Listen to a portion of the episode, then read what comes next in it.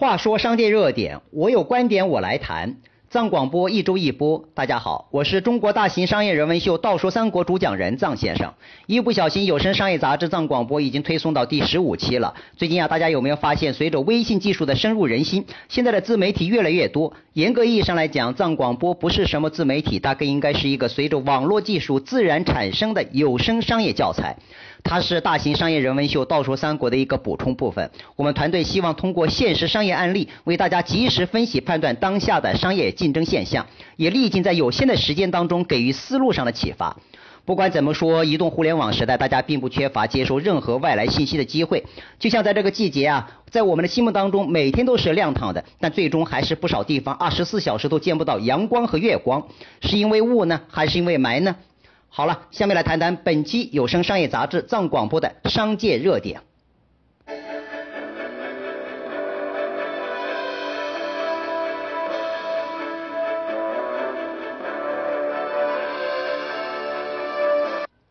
本期藏广播来谈谈中粮集团的五谷道场。在上个月下旬呢，中粮集团将旗下的五谷道场百分之百的股权及债权在北京交易所挂牌出售。在十年前横空出世的非油炸新品类方便面，让五谷道场辉煌一时，最高年销售额达到二十亿元。不过如今呢，五谷道场风光不再，已经到了惨遭甩卖的难堪境地。这已经是五谷道场自二零零四年创立以来的第二次易主。当这一条挂牌信息公布之后呢，很多业界人士都感到非常突然。啊，事实上，中粮集团对卖掉五谷道场早有预谋。我的微信朋友圈当中就有一个叫做朱丹鹏的食品市场研究专家，他讲啊，此举和方便面产业大大环境不景气有关，也和中粮集团正在加速淘汰业绩不达标、低效资产的行动有关联。包括中粮旗下的金地巧克力和君鼎酒业等亏损资产都已经被陆续卖掉，所以卖掉负债九亿元的五谷道场也并不奇怪。当然了，作为一间企业，只要它有前途或者能够持续经营发展下去，即便卖个多少回也不是什么事儿，无非就是换一个东家而已。就像我们所知的、所熟知的美国百年品牌可口可乐，也不知道被卖过多少回了。关键的问题是，五谷道场这个非油炸方便面到底是否可以存活下去，已经是一个很大的问题。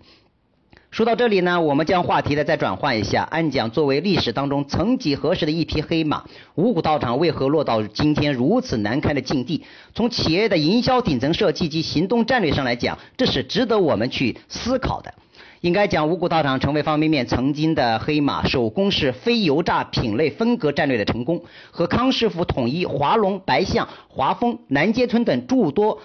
主流品牌形成竞争区隔，尤其是在具体经营战术上存在两个非常好的机遇点。首先是电视广告战术，在当时是非常有效的营销方式。二零一五年十一月，五谷道长在央视发布广告，开启轰炸全国市场的战局。电视广告当中，品牌代言人陈宝国一身大宅门里的白七爷的端庄典雅形象，和康师傅统一等竞品的娱乐化路线形成鲜明对比。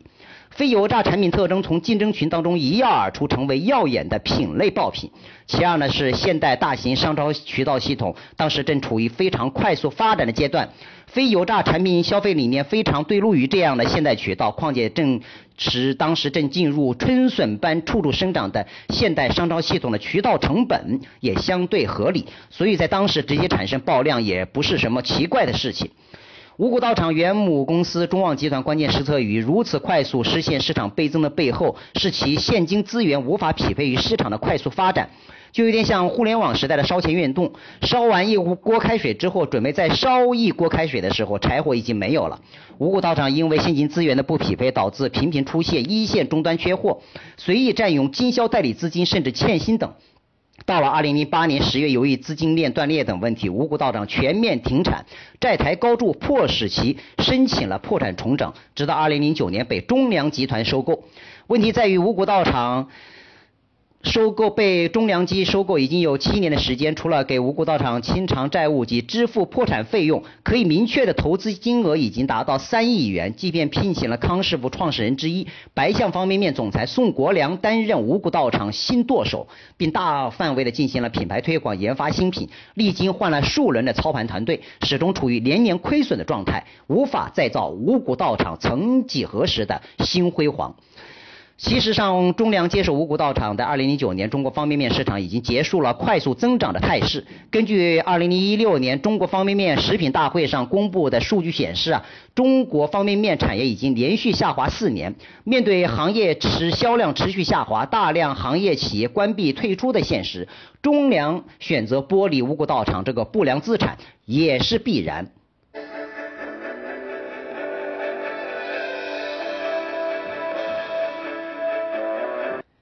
关于五五谷道场，大多数人的看法是，中粮抛售五谷道场，除了大环境的衰退，五谷道场的困境也与其非油炸定定位息息相关。但是啊，就像中粮掌门人林高林所说的，方便面行业是不好做，但空间还是有的，关键是如何做。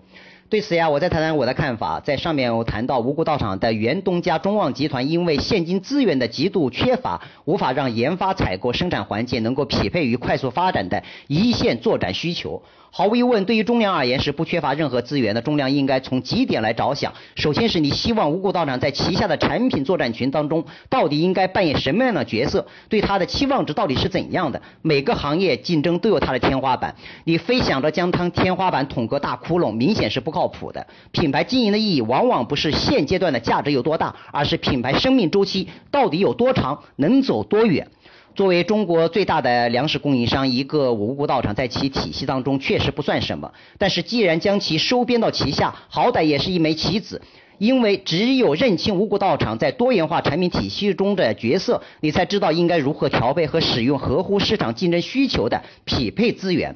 现在五谷道场正在公开抛售，如果顺利的话，下一个接手的东家想必也是多元化体系的企业，这也应该是要首要考虑的问题，应该力尽避免墙头草一样在墙头摆来摆去。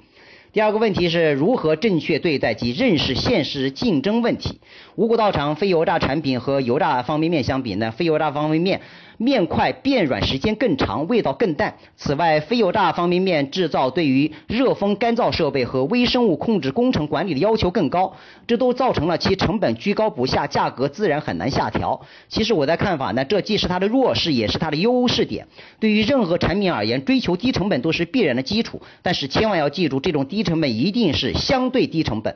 什么是相对低成本？就是在和你锁定的竞争方向或假想敌有关。如果你一味的将低价路线的竞品作为考量对象，明显是不适用的。另外就是关于非油炸口味，恰恰是该品类产品的优势点。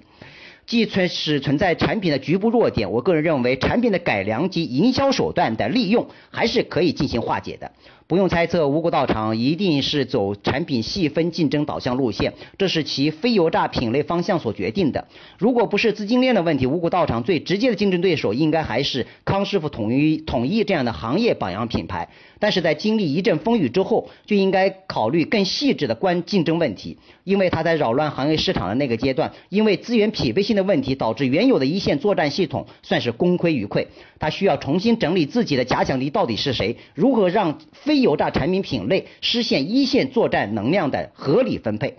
另外就是中粮接盘的时候，一直到现在，渠道的日益细分化，互联网工具日新月异。重新实现流通突围，准确进入消费的神经末梢，将会面临更多的选择。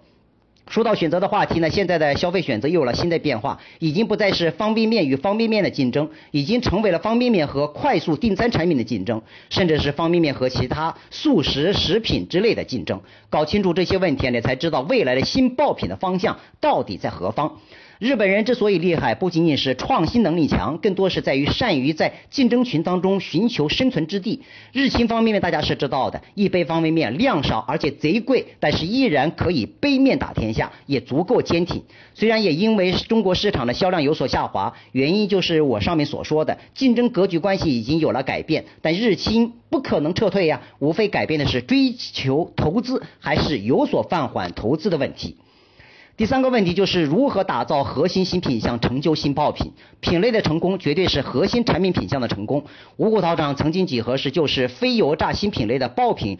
呃，从而推动了当时的成功。包括曾几何时消费者吃腻各种口味方便面之后，康师傅推出老坛酸菜。从口味上成为自身产品群及整个方便面市场的新明星品项。即便是在方便面市场十分成熟的日本，非油炸方便面的市场份额也不大，基本维持在百分之二十以下。五谷道场的消费定位于有品位的时尚人群，其产品虽然满足了部分追求时尚、健康的消费者需求，关键的问题是你的一线作战方向有没有向如上生津的末梢靠拢，且足够拉开实际的竞争的距离。比方说，现如今的消费渠道是非常多样化的，仅仅一个商超系统就已经发生了非常大的变化，甚至包括某些特种渠道的十个存在。其实上，打造爆品是存在多种路径可以选择的，包括上面所说的口味、渠道方法，还有物理形态的变革及消费体验方式。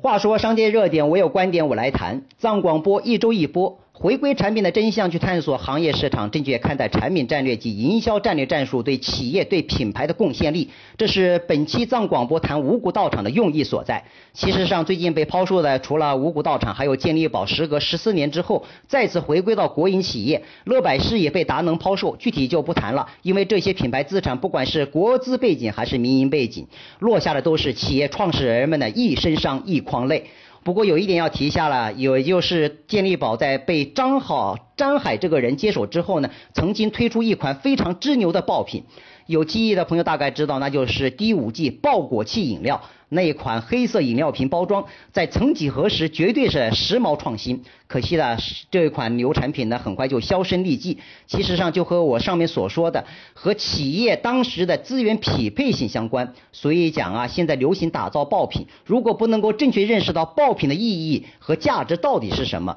接下来一定是竞争危机。因为爆品的背后，往往最容易成就一只神不知鬼不觉的黑天鹅。好了。本期有声商业杂志藏广播暂且推送到这里，我是中国大型商业人文秀《道说三国》主讲人藏先生，我们下周再见。